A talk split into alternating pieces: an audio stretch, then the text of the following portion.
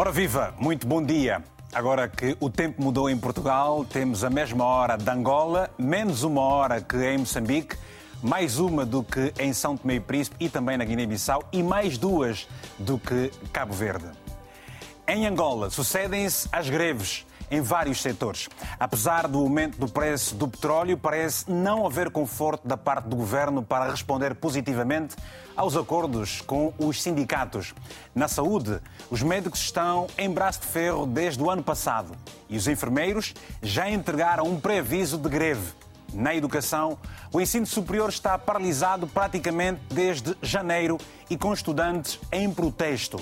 Também os funcionários do Supremo pararam há uma semana e há ameaças noutros setores e muitos que funcionam a meio gás. As reivindicações dos sindicatos são semelhantes. Salários mais altos ou equidade e melhores condições de trabalho. Mas os médicos dizem que há também um déficit de profissionais e acusam o governo de João Lourenço de não ter cumprido com a totalidade do acordo que assinou com a classe em dezembro de 2022. A Central Geral de Sindicatos Independentes e Livres de Angola, CGSILA, refere que as greves resultam da insensibilidade do governo em relação aos problemas da classe trabalhista e diz a CGSILA que poderão ser decretadas mais greves este ano de eleições gerais, sendo que as federações sindicais já trabalham para uma paralisação geral no país. Greves em Angola. Este é o tema desta edição do Tem a Palavra aqui na RTP África. Se deseja participar, envie uma mensagem curta e objetiva para o número do telefone que está na tela do seu televisor. Eu passo também a mencionar, é o 00351 962 90 e 962 9494 perdão, 543, eh, que a produção vai ligar para o seu número de telefone. É isso mesmo. Você diz que deseja participar aqui do programa e nós vamos ligar para si. São meus convidados António Filipe, secretário para a Informação dos Professores do Ensino Superior, Domingos Fernando Feca, que é coordenador da Comissão Instaladora do Sindicato dos Funcionários Judiciais do Tribunal Supremo, Domingas da Graça, que é vice-presidente do Sindicato dos Médicos de Angola, e Janísio Salomão, que é economista. Portanto, este é o painel de convidados. Vamos começar, uh, e também esperamos certamente uh, uh, pelo seu telefonema ao longo do programa e também a sua mensagem.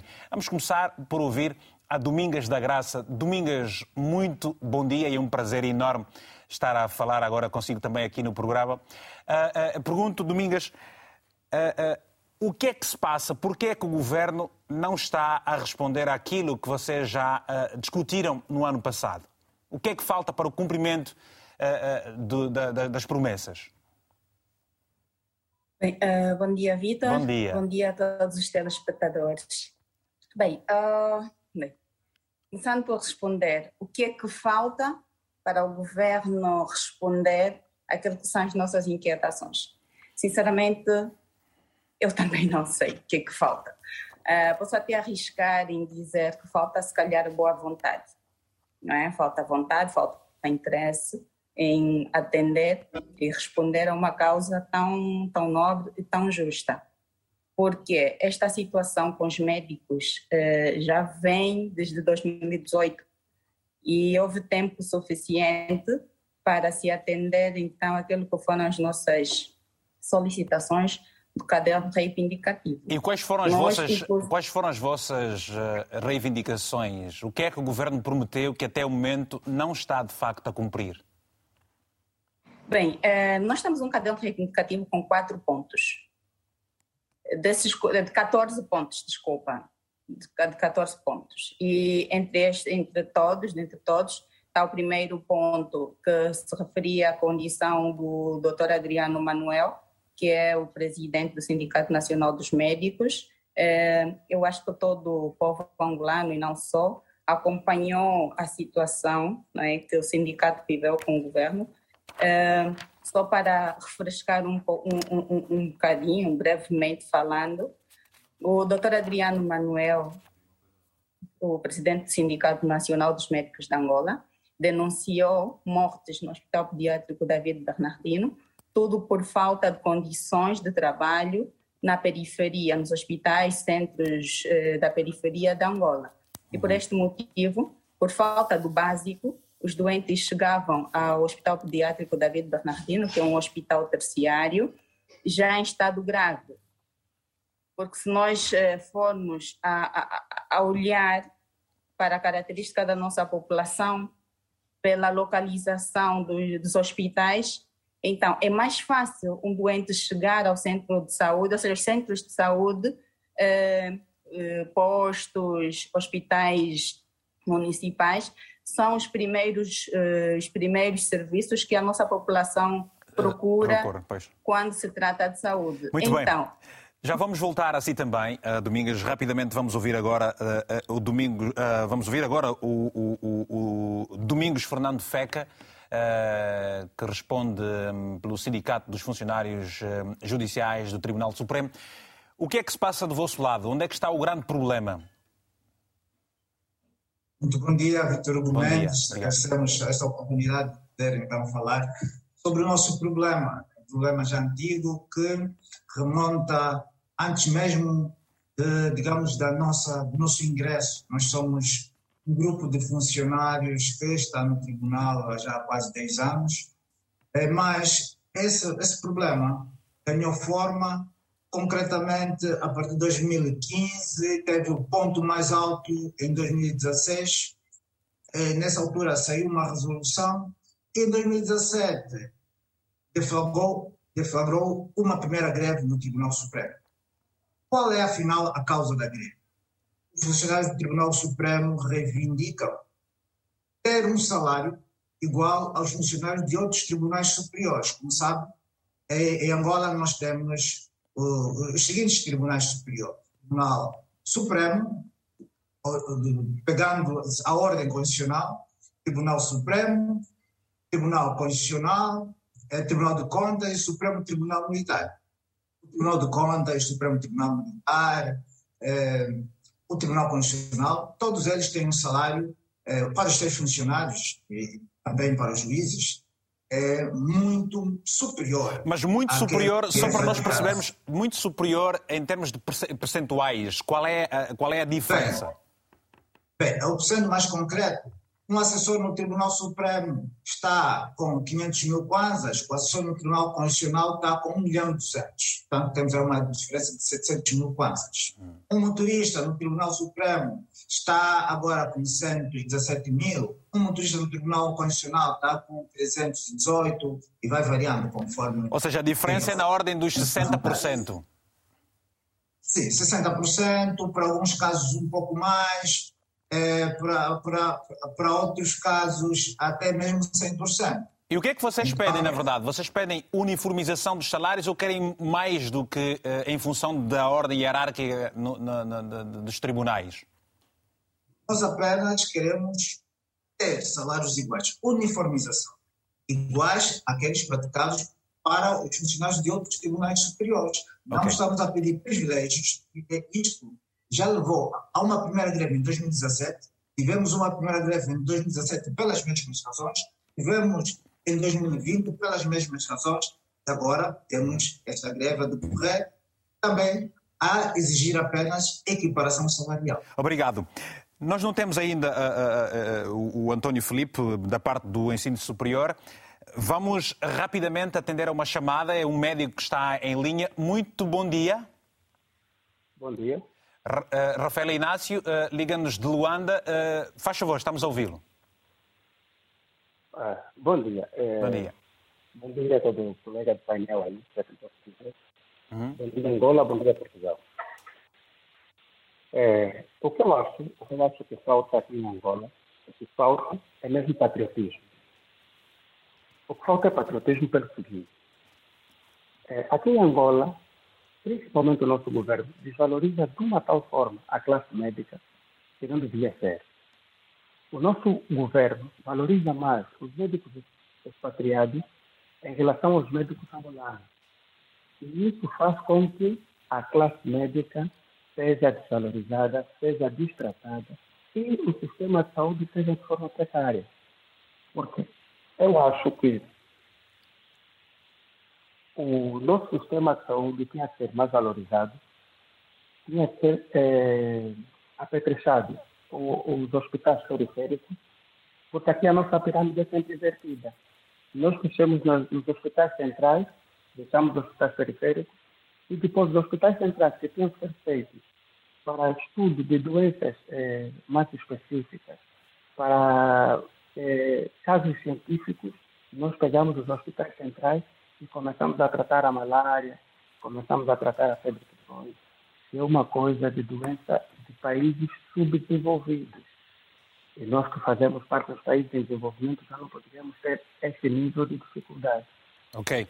E por outra, uma das formas que faz de deixar muito triste com o governo angolano a respeito da desvalorização do próprio médico é que os médicos estão em greve há duas semanas e por respeito à população, eu acho que pelo menos o presidente ou o Ministério da Saúde poderia vir a público e pedir desculpa à população por isso uhum. e depois dizer até quanto tempo vai se resolver a situação da saúde. Porque quem sofre são, os, são a população angolana, quem sofre são os nossos irmãos que não têm como ir para uma girassol, não têm como ir para uma indiana. Ok. Muito obrigado, então. Muito obrigado uh, uh, pelo seu telefonema. Uh, muito obrigado mesmo. vamos daqui a pouco continuar a ouvir o nosso painel. Aliás, falta ouvirmos também o economista Janísio, que está na província de Benguela. vou já a seguir atender a mais uma chamada. Convém fazer a seguinte referência. Nós também, na segunda-feira, convidámos, entramos em contato com o próprio Ministério do Trabalho e Segurança Social, o MAPTES, e, portanto, não obtivemos resposta.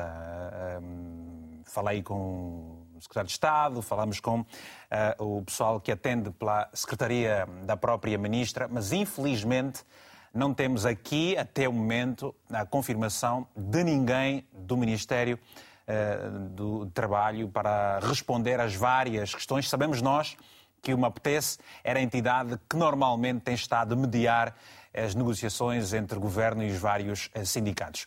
Temos o Pedro Bunga Simão, a partir de Luanda. Pedro, muito bom dia. Tem a palavra, se faz favor. Bom dia, amado Vitor. Bom dia, bom dia. Sim, sim. Eu, eu, eu com muita alegria estar direito ao seu programa e poder participar do tema em debate. Faz favor, qual é a sua preocupação, amigo? Muito obrigado também por isso.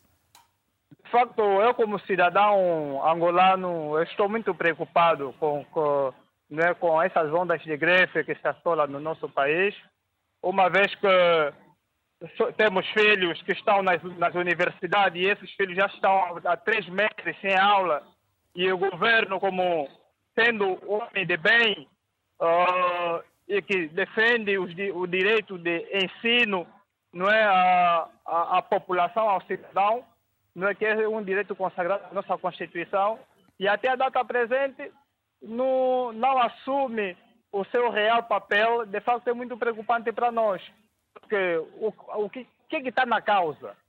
O que causa essas greves, não é?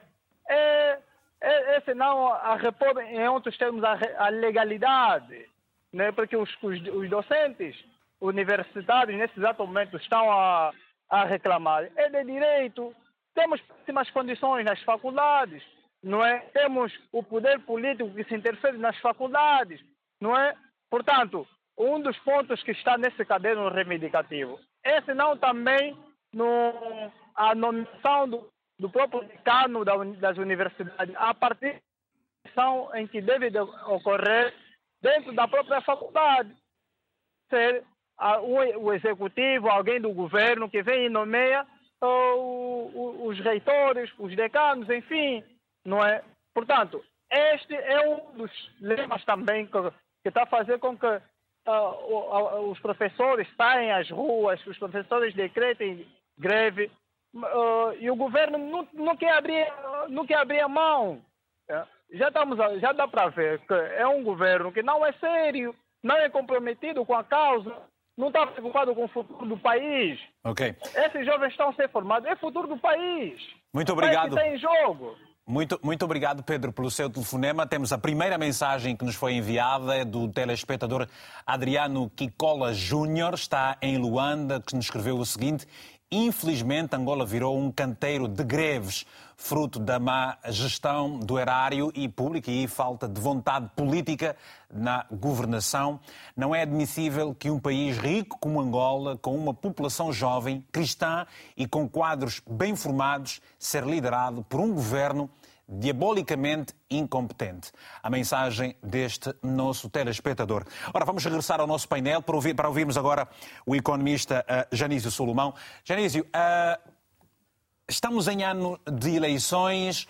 Uh, o preço do petróleo uh, tem estado a, a subir, mais do que previa o Orçamento Geral do Estado. No entanto, há cada vez mais greves em setores-chave da sociedade. Como é que Angola tem estado ou poderá lidar com esta situação? Muito bom dia, Vitor Mendes. Bom dia também, Estecir, aos telespectadores da RTP África. Uh, bom, Vitor, uh, antes de responder à sua pergunta, gostaria de falar que uh, tudo isto é fruto da situação econômica e financeira que o país está a atravessar. Ou seja, nós estamos mergulhados numa crise desde o ano 2015. E eu trouxe alguns indicadores que gostaria de partilhar, se o Vítor assim deixar. Também. Faz favor, faz favor, podemos partilhar. Sabemos que as condições nos permitem para tal. Vamos ler aqui os gráficos que nos serão apresentados. Faz favor, Janísio. Ok. Conforme eu estava a dizer, aqui o gráfico nos ilustra claramente, nós estamos desde 2015 em recessão.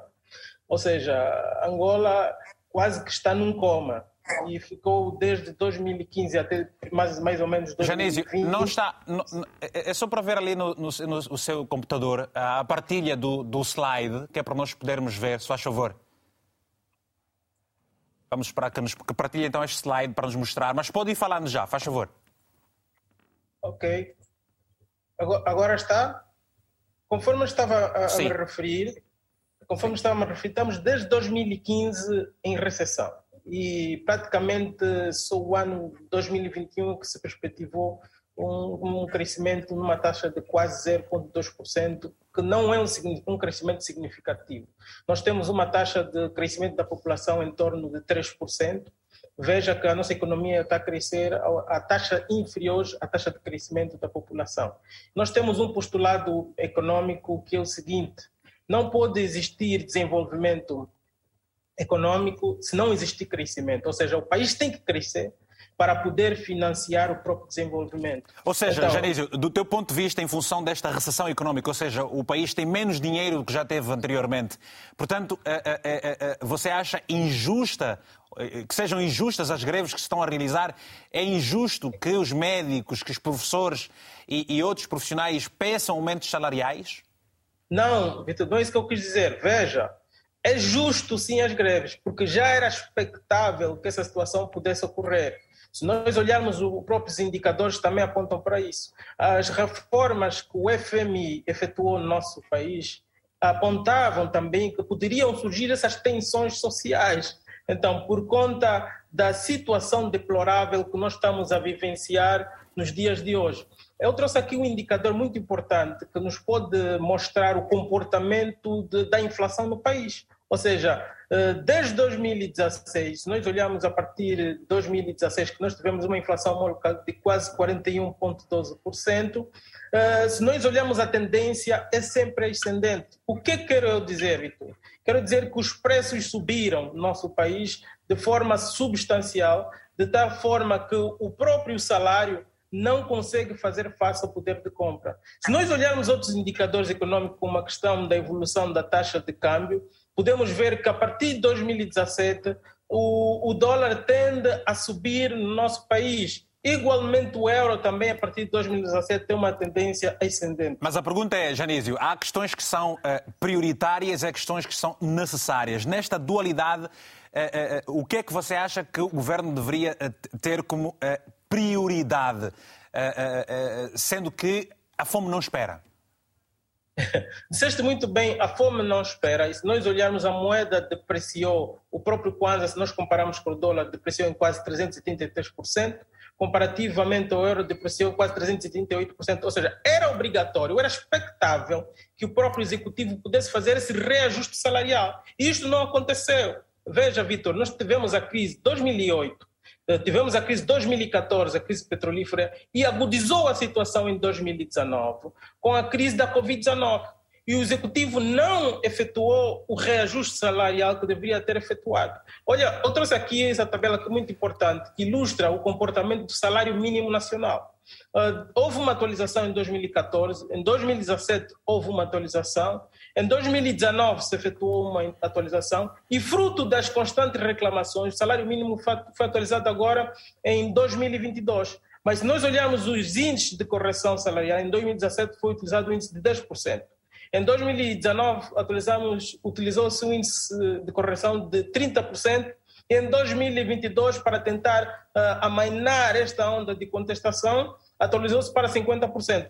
Mas se nós compararmos, Vitor, e olharmos o salário mínimo em euro, o que, que aconteceu? Há quase que uma depreciação da própria moeda nos foi passada a sensação de aumento salarial mínimo, mas na realidade acabamos por perder o próprio poder, poder de, compra. de, compra. Nós vamos, vamos tocar, vamos tocar, Janísio, dentro de alguns instantes, na próxima, na, na, no próximo contacto que vou fazer com, consigo, vamos tentar uh, desdobrar isso em miúdos para o pacato cidadão poder melhor perceber onde é que está efetivamente o problema relativamente ao poder de compra versus o aumento salarial de 50% e em função também a, caixa, a taxa de câmbio e ou versus as prioridades, porque o, o governo, uh, uh, no momento em que não tem dinheiro, faz investimentos brutais em, em, em áreas que determinadas pessoas dizem não ser elas uh, tão prioritárias assim. Temos o Carlos Lopes a partir da cidade do Porto, aqui em Portugal. Carlos, greves em Angola em, anos de eleições, em ano de eleições gerais. O que é que você tem a dizer, se faz favor? Tenha a palavra.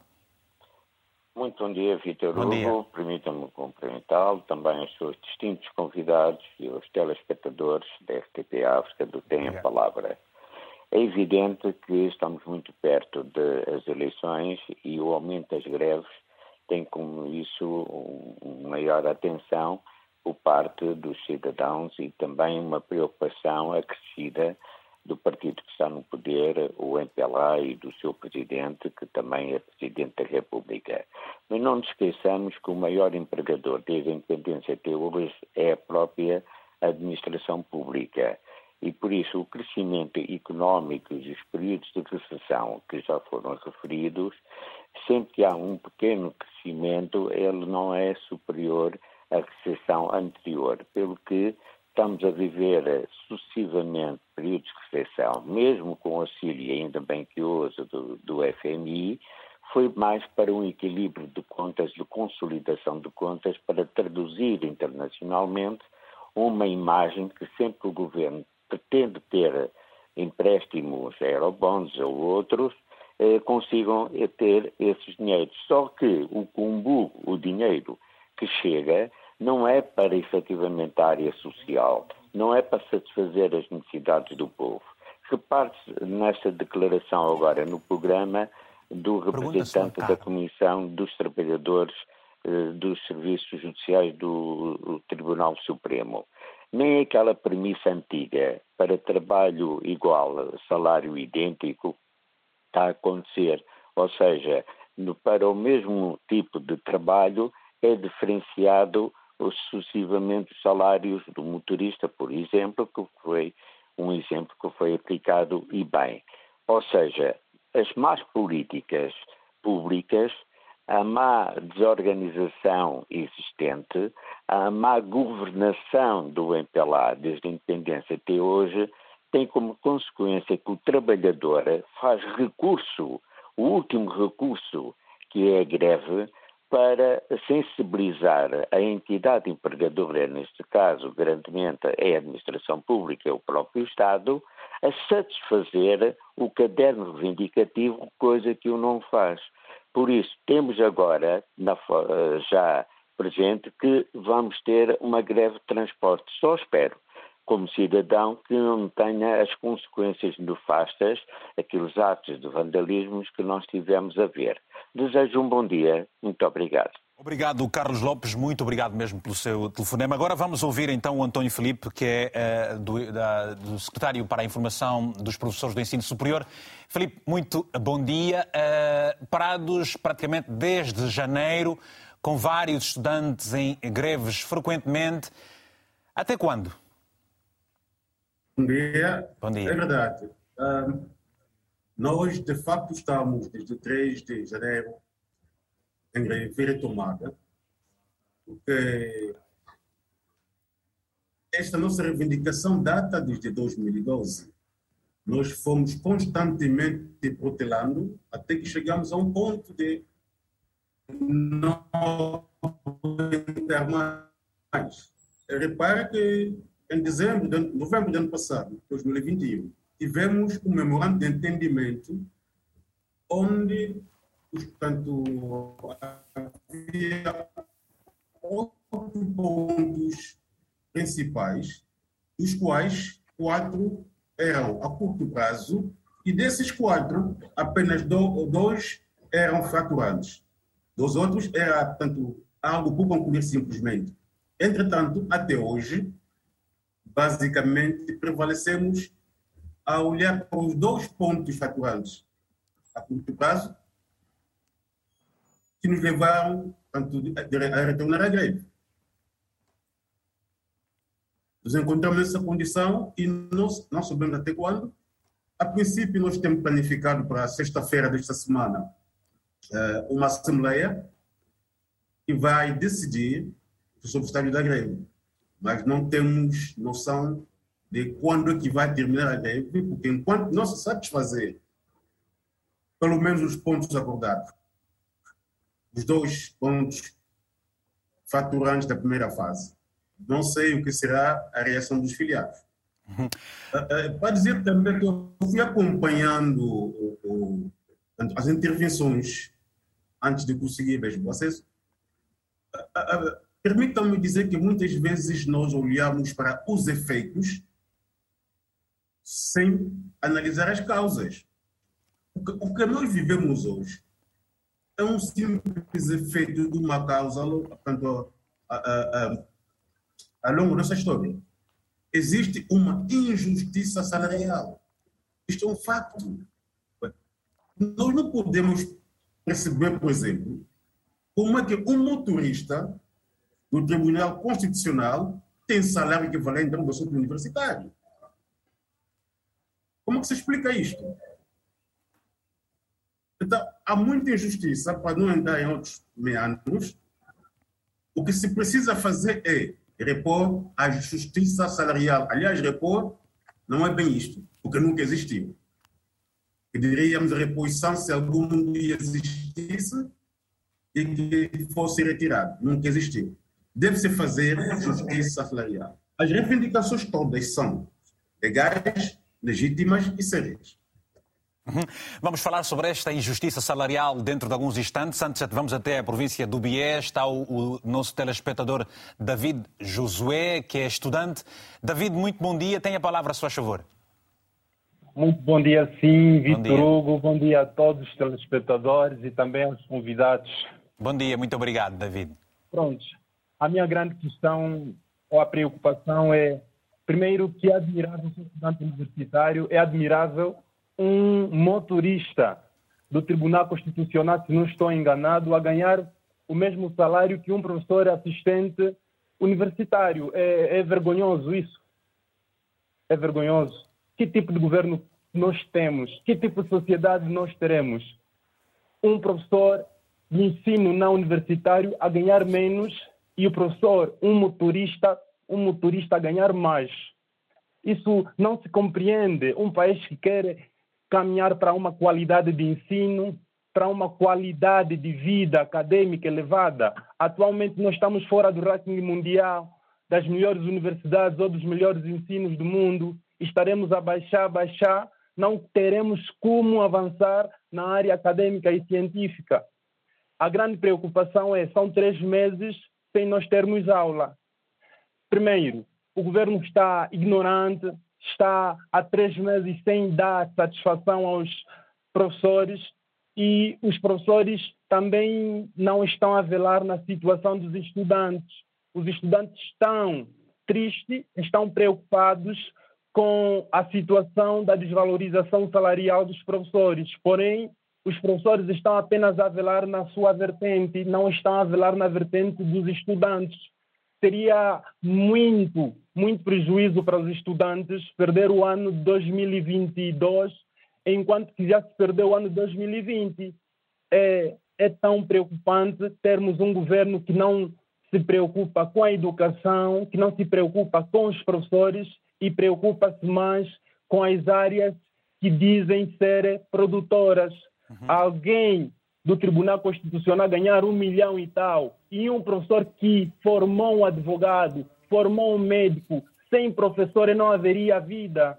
Okay. Sem professor não haveria saúde. O professor é como se fosse um camponês que produz tudo o que existe, tá que produz tudo, tá porém não é valorizado. Está bem. David, muito obrigado. Um abraço forte para si também. Estamos juntos. O Ivaristo Calipe está no Lubito, província de Benguela, em Angola. Ivaristo, muito bom dia. Tem a palavra, se faz favor.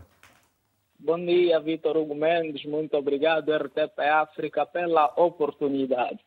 Pronto, nós somos os candidatos do Ministério da Saúde Médio que fomos reprovados com positivas no concurso público 2021-2022.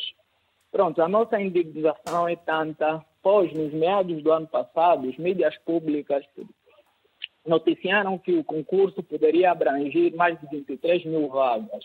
Mas, para nossa surpresa, o concurso foi anunciado simplesmente por 7.500 vagas. Sim, nós estamos a Os falar, candidatos... Evaristo, nós estamos a falar de, da, questão, da questão das greves. Entendemos que a perspectiva dos concursos públicos é, é, é, outra também. Relativamente às greves que graçam agora na cidade angolana, há três, pelo menos, uh, ativas. O que é que se lhe oferece dizer?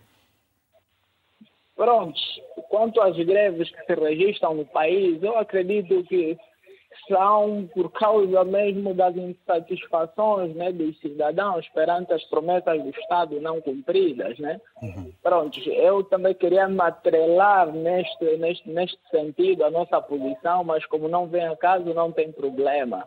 Mas como cidadão angolano, estou solidário com os colegas, tanto os professores do ensino superior, como os enfermeiros e médicos, que estão em greve, mas isso é simplesmente consequência né, das promessas não cumpridas. Ok.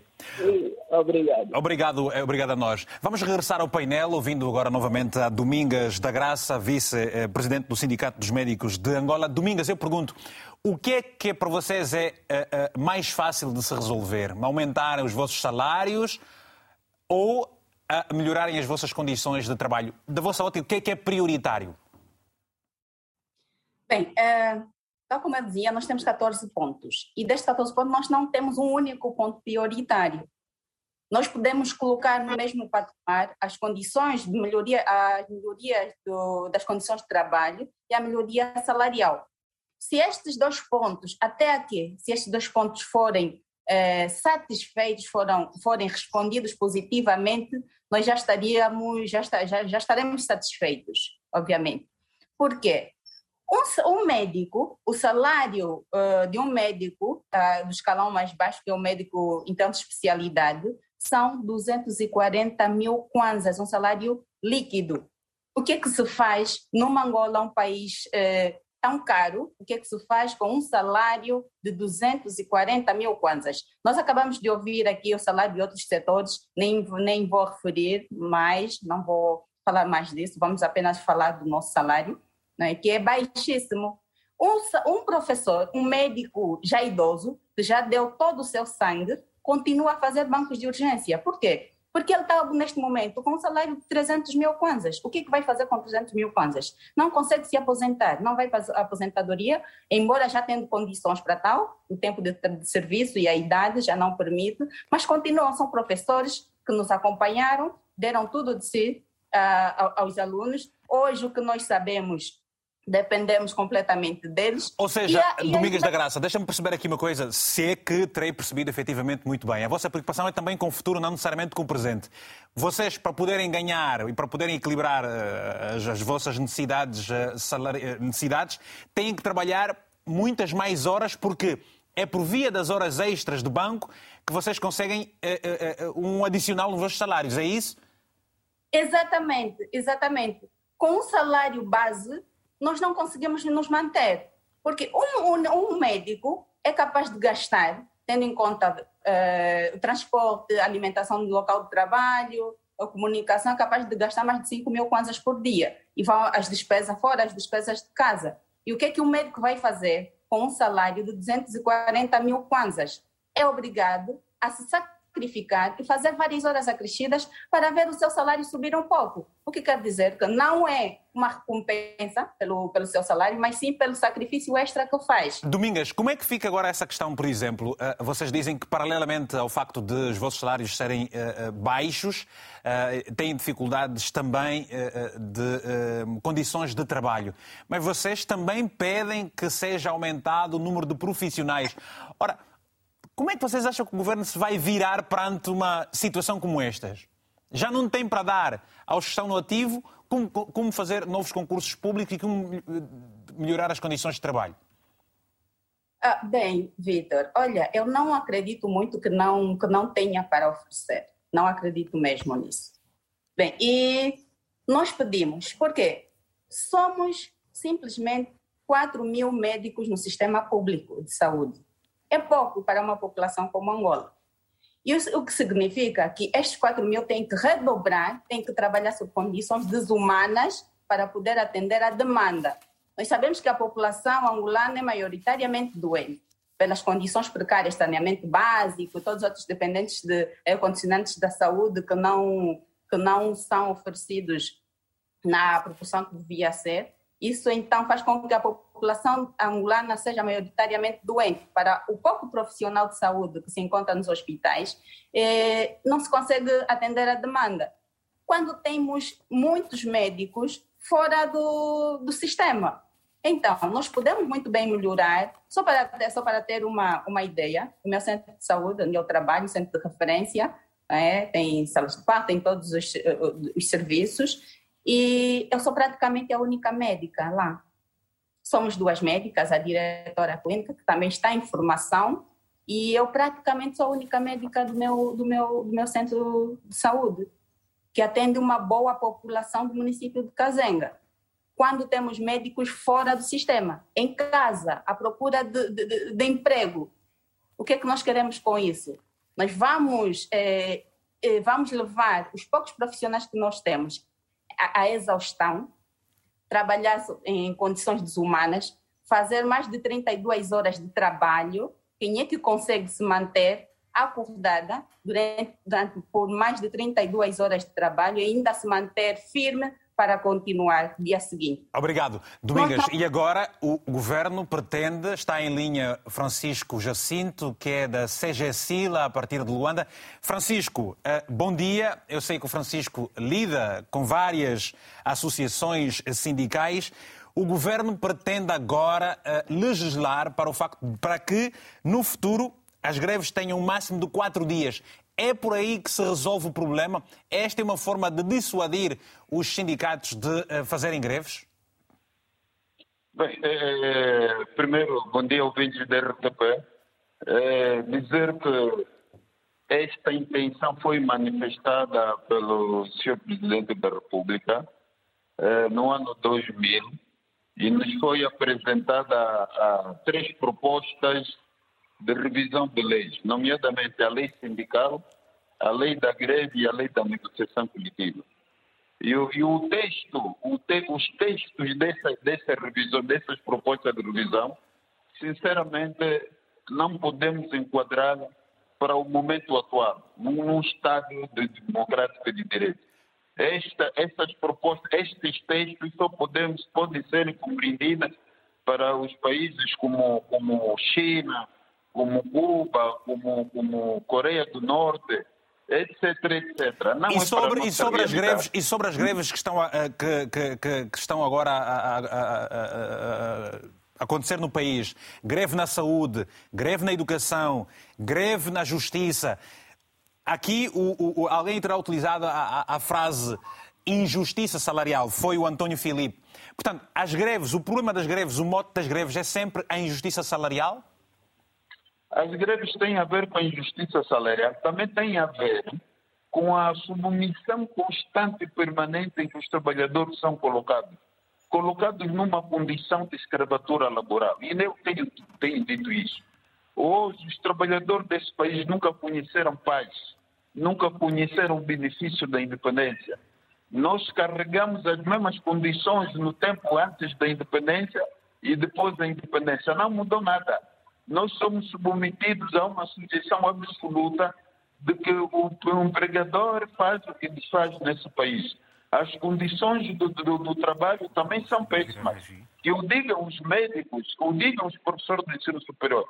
Nós, nós não podemos aceitar num país com 46 anos de independência e com um médico atenda mais de 100, mais de 100 pacientes por dia, sem qualquer condição de trabalho. E, sobretudo, quando mais hospitais não têm nenhuma, não têm medicamentos, não têm nada, os médicos são, são obrigados a guardar o segredo e muitos deles com receio de serem despedidos e até proibidos de, de, de, de orientar os pacientes para irem nas farmácias privadas adquirir medicamentos. Portanto, essas são as condições que estão a provocar essas constantes greves que nós, há quatro, cinco, seis anos, temos vindo avisar o governo para que se acautelasse. Mas, infelizmente, o governo não dá atenção e prefere seguir na sua política de desprezo, de desvalorizar a classe trabalhadora desse país. Ok. E, portanto, eh, nós convidamos o, o MAPTES para estar presente aqui neste debate, representando o governo angolano e explicando quais são as ideias, quais são as dificuldades do governo.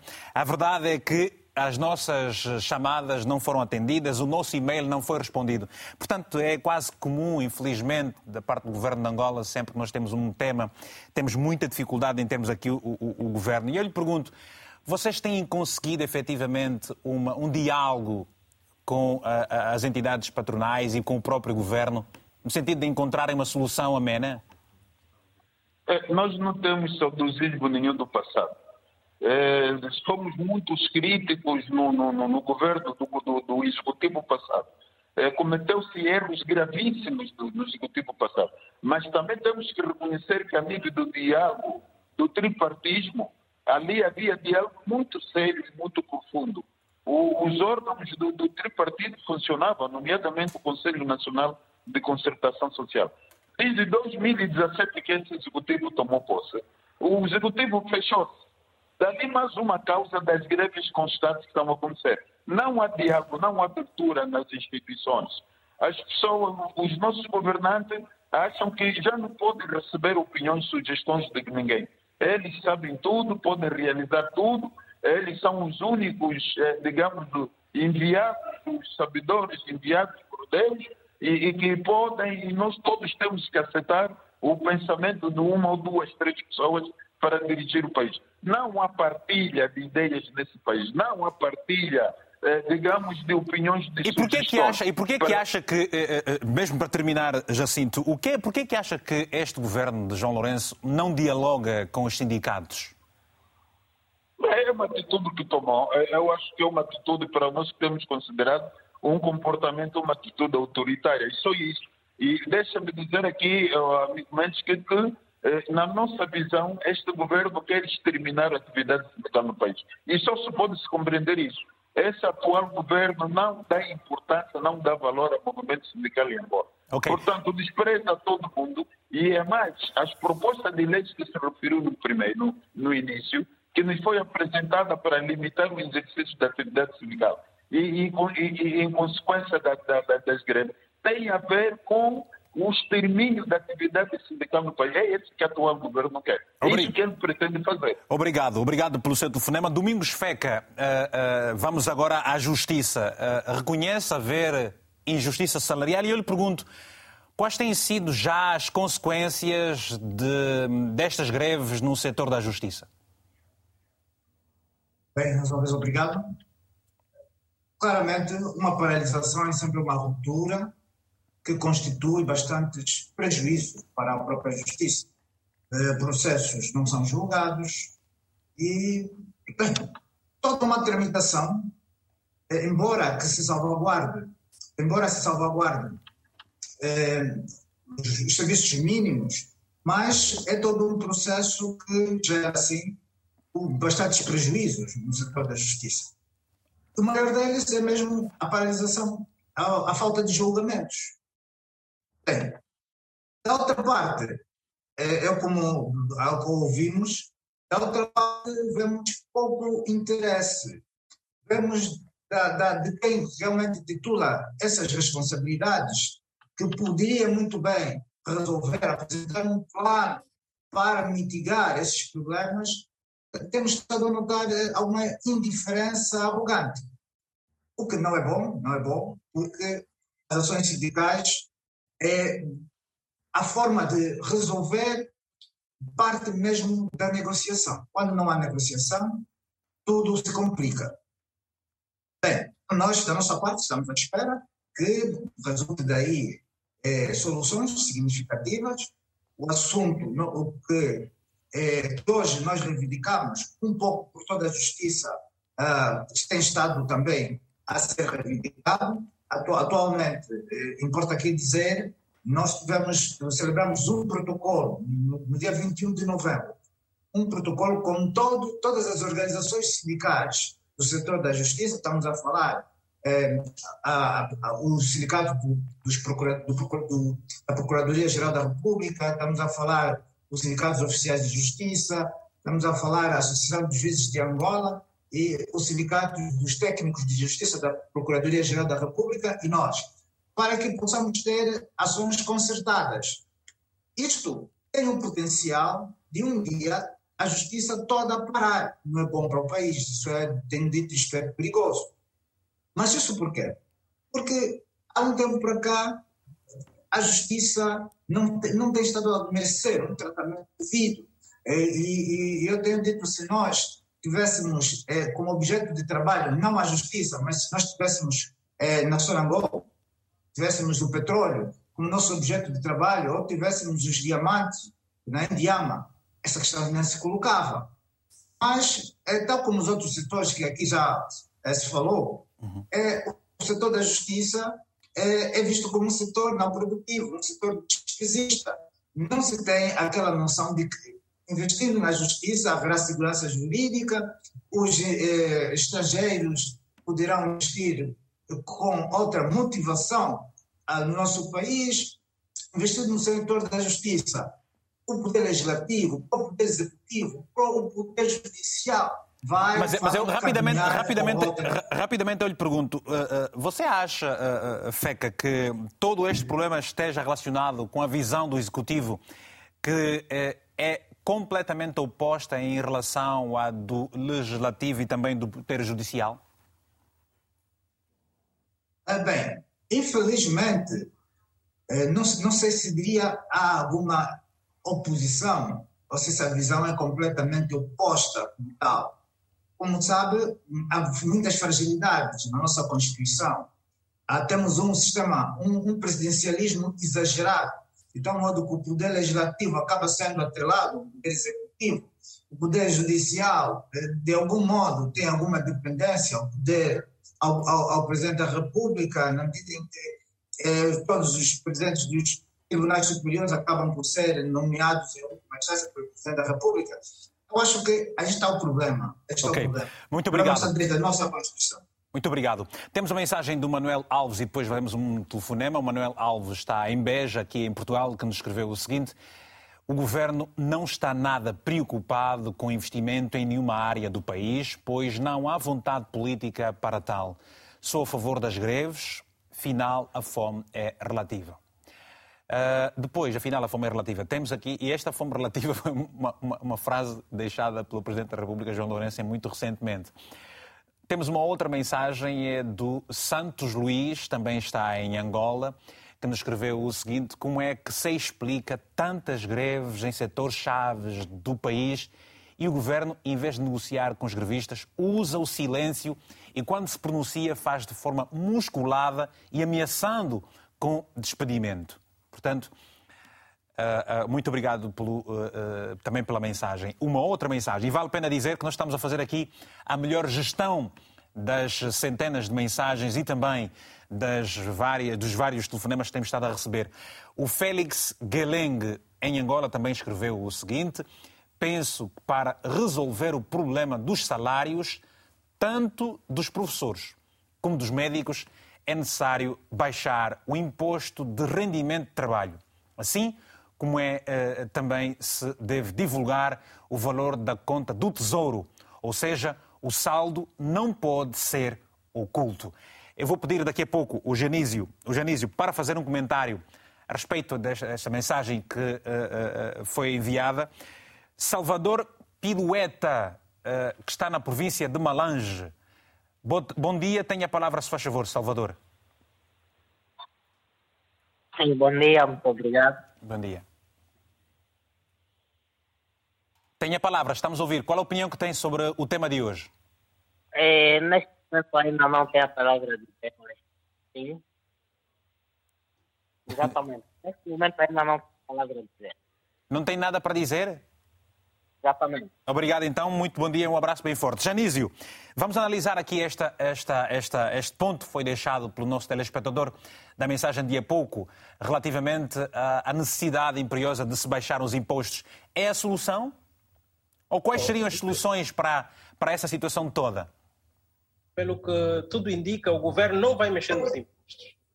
Ou seja, porque os impostos é que têm estado a financiar as despesas públicas. Aliás, qualquer... foi uma recomendação do FMI, se não estou em erro, não corretamente, foi? Corretamente, Qualquer, qualquer alteração nos impostos, isso implica uh, desequilíbrio nas contas públicas, o que vai levar depois a, a um déficit o que não é o que se pretende nessa altura.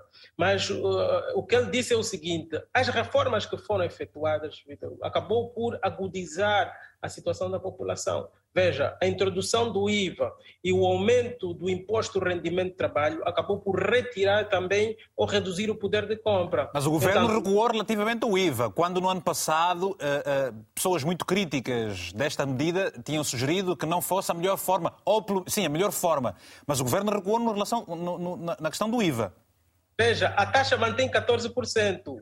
Vitor Hugo, 7% para o setor da restauração, com algumas exceções, desde que haja uma série de recomendações e o que eles devem apresentar para que seja implementada essa taxa de 7% para o setor da restauração. Janísio, resto... eu, gostava, eu gostava também que comentasse aqui uma questão que é do Fernando Pacheco. O Fernando Pacheco é membro do Conselho da República de Angola, que considera que as greves que se registram no país resultam de deficientes políticas de governação e da decadência de diálogo entre governantes e a população. Sim, também, veja, eu tenho estado a dizer o seguinte: nós estamos num coquetel uh, mortífero perfeito. O que é isso? Nós temos associado a recessão, temos associado as taxas, altas taxas de inflação que nós temos no país, que acabaram depois por levar o poder de compra. E aqui é uma questão que é muito, tem estado muito a se falar, que é a questão, o governo vai aceitar todas essas exigências que estão sendo feitas? Meu ponto de vista, não, não vai acontecer isso, Vitor, por, por, por, um problema. Se nós aumentarmos os salários nas proporções que estão a ser reclamadas, isso vai levar a tal desequilíbrio nas contas que vai, vai criar um aumento na despesa pública. E não é isso que o Executivo quer nesta altura. O Executivo quer tentar manter o equilíbrio das próprias contas públicas. Mas veja, a manta está tão curta que se o governo tapa os pés, descobre, descobre a cabeça e vice-versa. No entanto, mas estamos num ano de eleições e normalmente em anos de, em anos de ele, ano de eleições fazem-se promessas. Uh, uh, elas poderão. João Lourenço vai ou não prometer? O que é que João Lourenço vai prometer? De que forma é que vai então contornar a situação em que. Uh, se, tu deste o exemplo aqui da manta curta. Se, se, levantar, mostra os pés, se baixar, mostra a cabeça. Como é que vai ser esta situação toda, Janísio? Veja, o que eu vislumbro é, Vitor Hugo, as greves vão continuar porque há uma máxima que se diz: bom, se não resolverem agora o problema, depois das eleições vai ser difícil serem resolvidas. No entanto, vão surgir as promessas políticas de que vai haver melhorias, mas uh, para financiar a despesa tem de ter receitas. Ou seja, o que eu quero é, nós temos de ter dinheiro para pagar as despesas. E o dinheiro vem de quê? Vem, por um lado, dos impostos, por outro lado, vem das exportações. Nós dependemos mais de 95% eh, das exportações petrolíferas, mais de 50% das receitas fiscais. No entanto, nós temos estado a ser, nós, nós somos sacrificados, nós cidadãos contribuintes, porque nós é que financiamos o Estado. Então, para que haja ajuste salarial, tem de existir receita. Agora, vê-se aqui um excedente do preço do barril do petróleo este sim talvez pode dar algum alívio para a resolução dos problemas. E essa é a questão levantada muitas vezes pelo próprio, pelo, pelo, uh, levantada muitas vezes pelos, uh, pela oposição, que o governo uh, faz uma projeção do Orçamento Geral de Estado num determinado valor e, portanto, quando sobe, não faz os devidos reajustes. Qual é a tua opinião relativamente a isso? Não vai fazer, não vai fazer, porque a própria ministra realçou agora que grande parte dos excedentes vão servir para financiar o pagamento daquelas que são a, que é a dívida pública que nós temos no exterior do país. No entanto, o que eu vejo é que estamos aqui, o governo está uma espécie de está quase de mãos atadas para poder resolver uh, grande parte da exigência da população. Agora, eu concordo também com o que foi dito aqui há, há, toda uma necessidade de ser revista a equidade salarial no país. Eu não concordo com as disparidades que se verificam no nosso país. Nós temos uma disparidade salarial muito acentuada. O que eu recomendo é que deveria existir uma revisão da política salarial do nosso país, porque existe uma matriz que chama matriz de prioridade, matriz de prioridade de Gut, porque existem coisas que, que são quando uma coisa é extremamente grave isso vai exigir com que haja uh, um, uma atuação muito rápida na resolução desse problema. O que, é que eu quero dizer?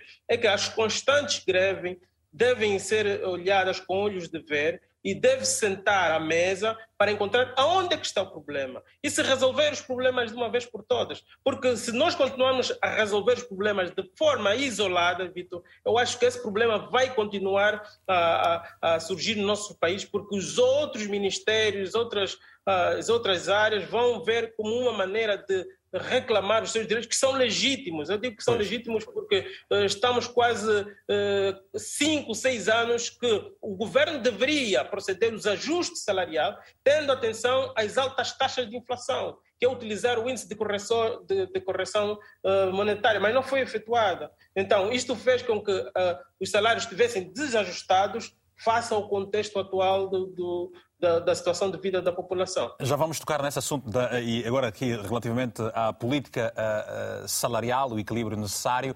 Domingas da Graça, uh, pergunto-lhe o seguinte: o que vocês médicos naturalmente pretendem? Uh, eu já volto a Domingas daqui a pouco. Deixa-me só atender o Feliciano Menezes, já está aí, já está aí em linha, está no Lubito. Feliciano.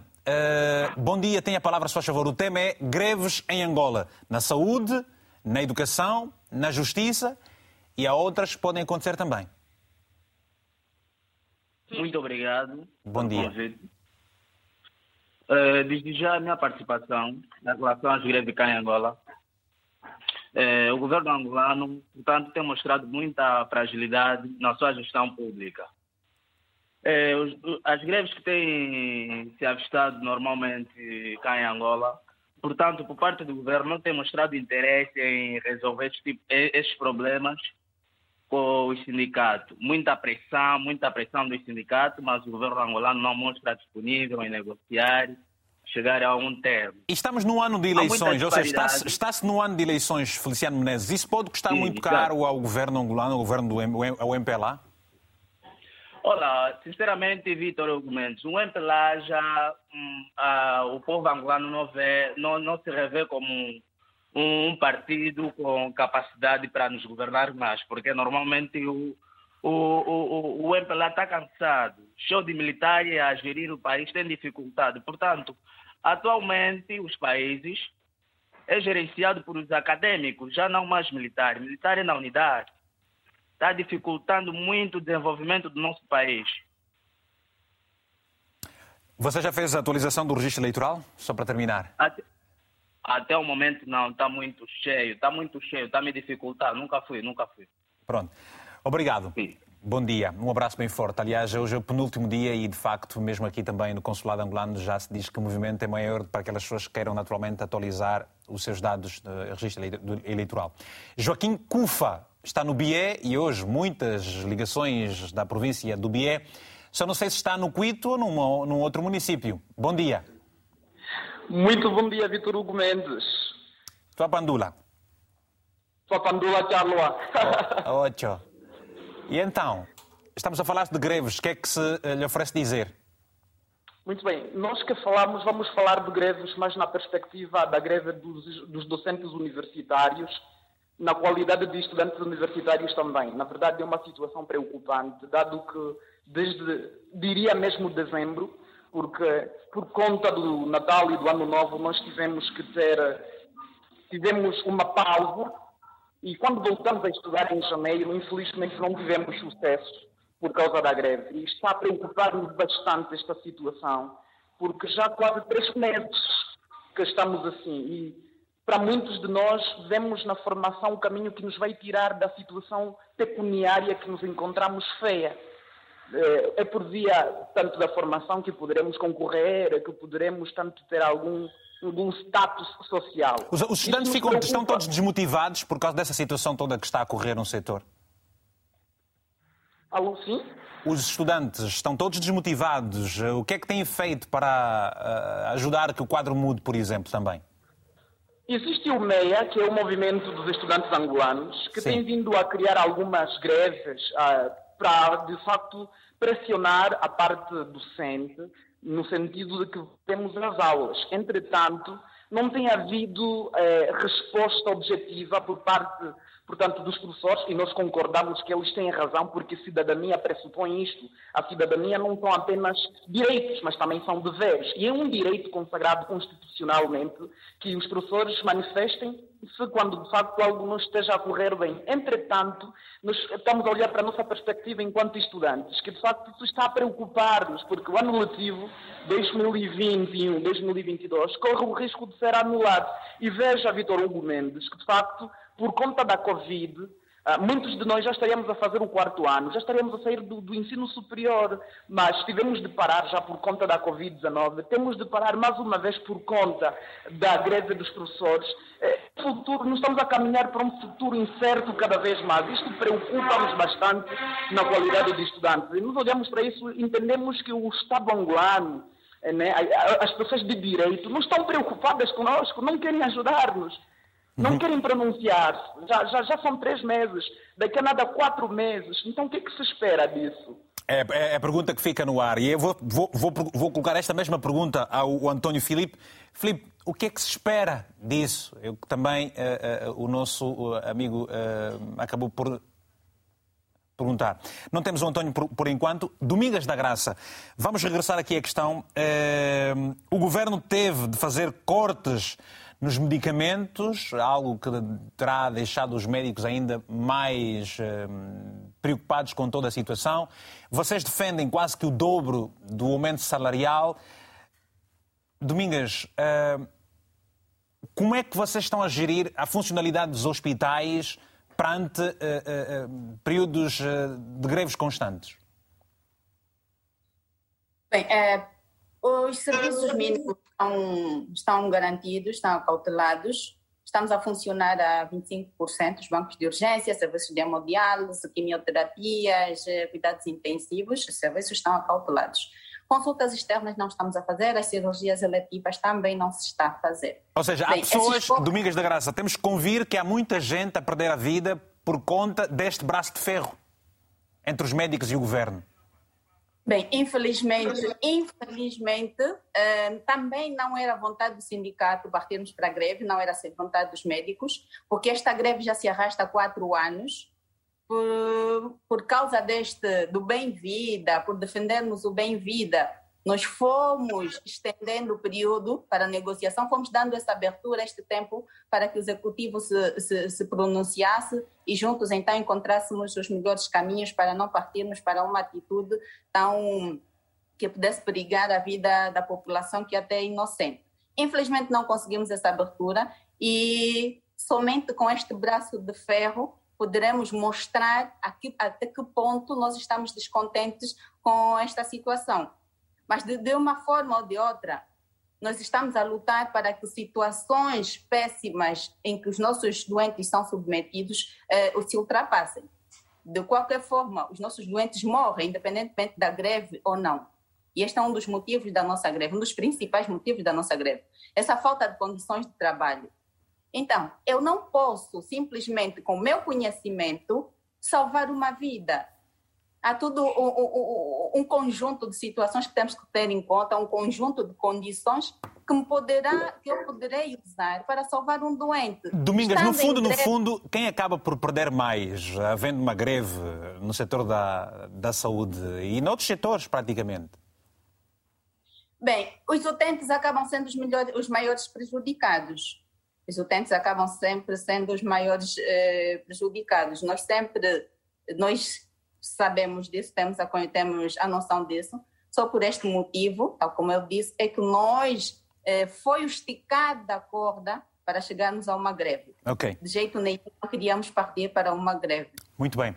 António Felipe, uh, setor, para o setor do, do ensino superior, eu lhe pergunto, uh, e agora, o que é que se vai fazer mais? Os estudantes estão com a preocupação uh, que vão, vão demonstrando aqui é uma, há uma grande probabilidade deste ano letivo ser mesmo anulado? E se for anulado, como é que ficam depois as, as vagas para o próximo ano? Bem, nós estamos hoje com uma uh, grande dificuldade em ouvirmos o, o António Filipe. Se calhar vamos ouvi-lo por telefone daqui a pouco. Temos mensagens e temos também uh, telefonemas. O Mamona Pedro, a partir de Luanda, escreveu o seguinte: o governo do MPLA não se revê nas aflições do povo que dirige. Para onde é que têm ido os valores recuperados de combate à corrupção se não servem para resolver as reivindicações dos grevistas? Uma outra mensagem, e são variedíssimas as mensagens que nos vão chegando, a mensagem que vou a seguir ler é do Pedro Monteiro, é advogado, estagiário, está também em Angola e que nos escreveu o seguinte: As greves não são apenas resultados das péssimas remunerações, resulta, resultam também do sistema informático obsoleto. Jorge eh, Monteiro, bom dia, em Luanda. Tem a palavra, se faz favor, Jorge. Bom dia. Bom, dia. Bom dia, sim, Jorge. Uh, uh, uh, de facto, do, do, Bem. Jorge, tenho uma, uma, dificuldade para, para ouvi-lo. Não sei se me consegue ouvir em condições. Jorge? É. Agora, consegue, consegue me ouvir? Sim, faz favor, Jorge, faz favor. Pode dizer, tem um Sim. minutinho. Ok, o problema das greves em Angola é simples. É, é que o, o, o governo muito, muito é, dificilmente né, é, põe, muito, põe dinheiro em setores chatos, né, como a educação, saúde, e até agora, como, né, como estamos a ver da, da, da justiça, ou seja, no orçamento geral, esse, esse setor são, são, são ínfimos. Então, com, com esse setor assim, com pouco investimento, claro que vamos ter sempre né, uh, esse, esses problemas uh, né, e não vão também resolvidos. Né? Ok, então, muito obrigado então, obrigado okay. pelo seu telefonema, Jorge. Temos o João Valentim, também em Luanda. Valentim, muito bom dia.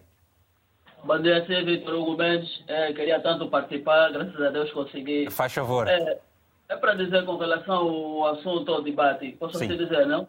Faz favor, estamos a ouvi-lo. Sim, as greves em Luanda continuam, o governo do MPLA não diz nada. Eu acho que eles não estão preocupados com o povo. A juventude quer se formar e eles causam impasse, visto que as nossas universidades não estão classificadas nas melhores do mundo. Eu não sei o que, é que esse governo quer. Eles causam impasse na juventude e no povo, só precisam do povo nas épocas das eleições. Eu digo que é um governo com epicentro de incompetentes, que eles Mas não fazem mesmo nada. Precisam do povo em época de eleições e nós estamos no ano é. de eleições. Acha que, em função de tudo isto, o governo pode ficar prejudicado? Ele vai ficar prejudicado porque a juventude quer uma mudança. Não queremos mais ter o MPLA no poder. O governo que não, não pode não se revela a causa do povo. Está. Muito, é. muito obrigado, então. Muito obrigado. Uh, vamos ouvir novamente, vamos ouvir novamente o, o, o Salomão. Salomão, uh, ano eleitoral, uh, toda esta situação que se levanta, você disse que estamos num, num, num ambiente perfeito para um cocktail com problemas sociais. Toca-se, se se tocar na causa, quais serão os ganhos continuando a tratar os efeitos como se está a tratar, onde é que se vai chegar? Vamos, vamos chegar ao estágio em que é aquele, eu vou gerir. É isso que o executivo vai fazer. Não, deixa-me explicar isso de outra forma, porque vou gerir, vou, vou aguentar, os angolanos é que percebem isso, né? É, que é, vou, vou negociando, vou aguentando até agosto. Então, agosto se Mas perante, perante uma sociedade, perante uma sociedade que, como nós eh, temos estado a acompanhar, mais eh, incisiva, mais, que faz mais pressão, eh, fugir a esta realidade vai ser melhor? E a pergunta também importante é a seguinte: o, muitos telespectadores disseram que não confiam no partido que governa. A mudança poderá ser a solução? Bom, veja, o problema é que nós Pode ser, mas digo, o próximo executivo, o próximo governo que surgir também vai ter muitos desafios. E um dos desafios é lidar com essa questão da resolução eh, da questão salarial. Veja, os professores, uh, lhes foi feita uma proposta de 6% de aumento de salário. Eles recusaram. Mas veja, o executivo também não pode puxar muito uh, o, o reajuste salarial agora. Sabe por quê, Vitor? Porque o orçamento já foi aprovado. Estamos a falar que um orçamento contém receitas e despesas para este ano.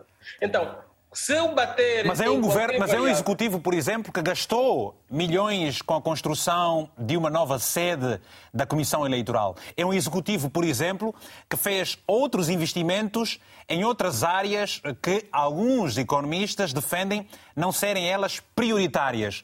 E é um executivo. E na pergunta do nosso telespectador de há pouco, fez um combate cerrado à corrupção. Onde está o dinheiro de todo este combate?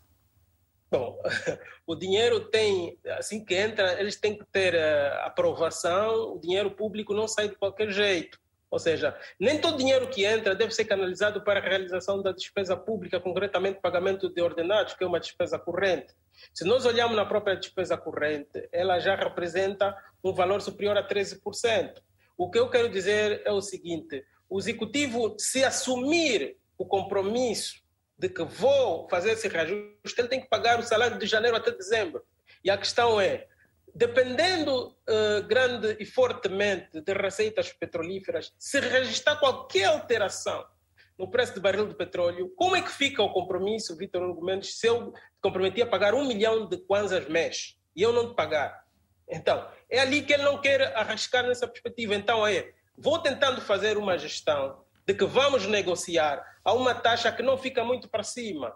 E eu também apelo aqui aos sindicatos que haja, não haja não vamos levar as coisas no extremo, porque vamos encontrar aqui ponderação para negociar, encontrar uma taxa de reajuste salarial que não seja nem muito para cima, mas também nem muito para baixo. Porque se for muito para cima. Mas como é, que se consegue, como é que se consegue este consenso quando o executivo farta, uh, uh, uh, ausenta-se dos diálogos, por exemplo? Bom, o, Olha, o nós, que... nós gostávamos de ter aqui o próprio Ministério para responder a muitas perguntas. Veja, eh, não sei se eles estarão presentes, porque é muito, é muito difícil dar a cara e assumir, Vitor. Mas depois não é pior, assumir... e depois não é pior não assumir o barulho, como se diz em Angola, assumir barulho, Veja, não é pior.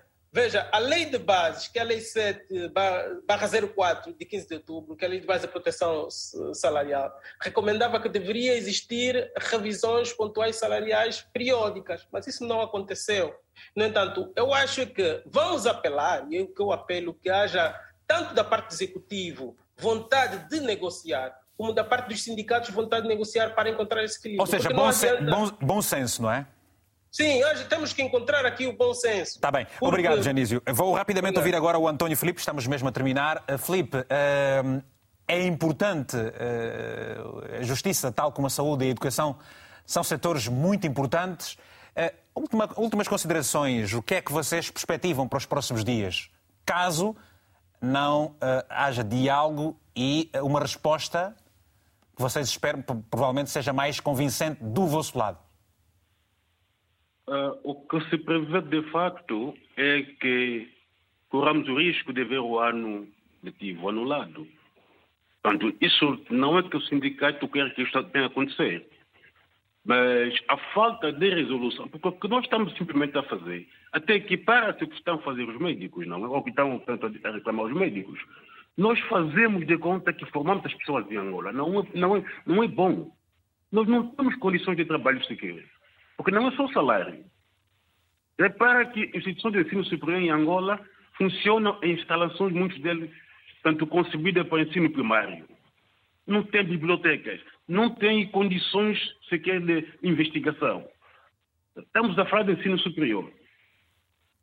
Por que, é que temos que fingir que estamos a formar? A questão que se levanta muitas vezes é quanto estrangeiro vem para Angola estudar? Se não somos só nós que vamos para países dos outros a estudar. Isto é mau sinal.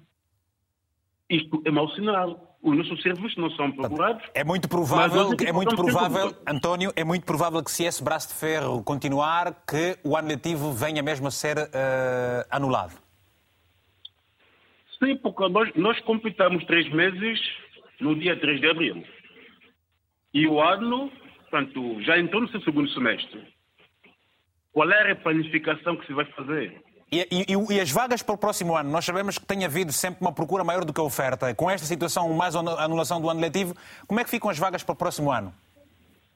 Bom, já não haverá vagas. Não saiu, não se fez construção de novas instalações, não sei se, onde se vão encontrar essas vagas para o próximo ano. Obrigado. Domingos isso... Feca, eh, estamos a terminar. António, muito obrigado. Domingos, estamos a terminar rapidamente as últimas obrigado. considerações. Eh, o que é que o futuro reserva para os funcionários da Justiça caso não haja diálogo e caso o diálogo que se registrar não uh, for consensual? Bem, infelizmente, até agora não temos notado muito boa vontade, uma força na negociação e solução do que nos aflige. Nós estamos abertos. Claro, se nos próximos dias não acontecer nada, nós seguiremos a nossa agenda a nossa agenda prevê é, em todos os meses, uma paralisação quinzenal. Isso não é bom. A greve não é um fim em si mesmo. Para nós, é a, a solução é que nos importa. A solução passa pela equiparação salarial. O que nós estamos a pedir não é privilégio, nós não queremos ter salários mais do que os outros, queremos ter apenas um salário como os outros funcionários dos tribunais superiores. Porque os funcionários do Tribunal Supremo, podemos dizer sem medo de errar, que são os funcionários dos tribunais superiores, ou, se, ou seja, de, dentre os tribunais superiores são os funcionários que mais trabalham. Okay. Vamos ver juízes com processos, de, com 500 processos. Vamos no Tribunal Constitucional, vamos, se encontrarmos um juiz com 30 processos, será uma, uma é realidade. Obrigado. Portanto, Obrigado, obrigado, Fernando, obrigado, uh, uh, uh, Domingos, por, por, isso mesmo. Nós estamos já sem quase tempo nenhum, temos alguns segundos para terminar. Não gostávamos de partir sem antes passarmos a mensagem do telespectador Zé Fernandes, que está em Luanda, que nos escreveu o seguinte: o salário de toda a função pública tem uma grande disparidade em relação aos preços dos produtos, com destaque para os da cesta básica, com condições de trabalho desumanas. Nós, militares e policiais, só não fazemos greve porque a lei nos impede. Mas conforme as coisas estão cá, nós estamos a ferver. E o uh, Ministério de Trabalho não está presente para responder as muitas perguntas. Ou seja, o Governo não aceitou aqui estar para responder as várias perguntas. Cada um tira as suas lições. Hoje ficamos por aqui. Muito obrigado de fundo do coração aos nossos convidados. O novo encontro fica marcado para a próxima quarta-feira, às 10 horas de Lisboa. Sempre pode ver e rever a repetição deste programa logo mais às 22 horas aqui na RTP África e também em RTP Play. E ouvir, certamente, o nosso podcast.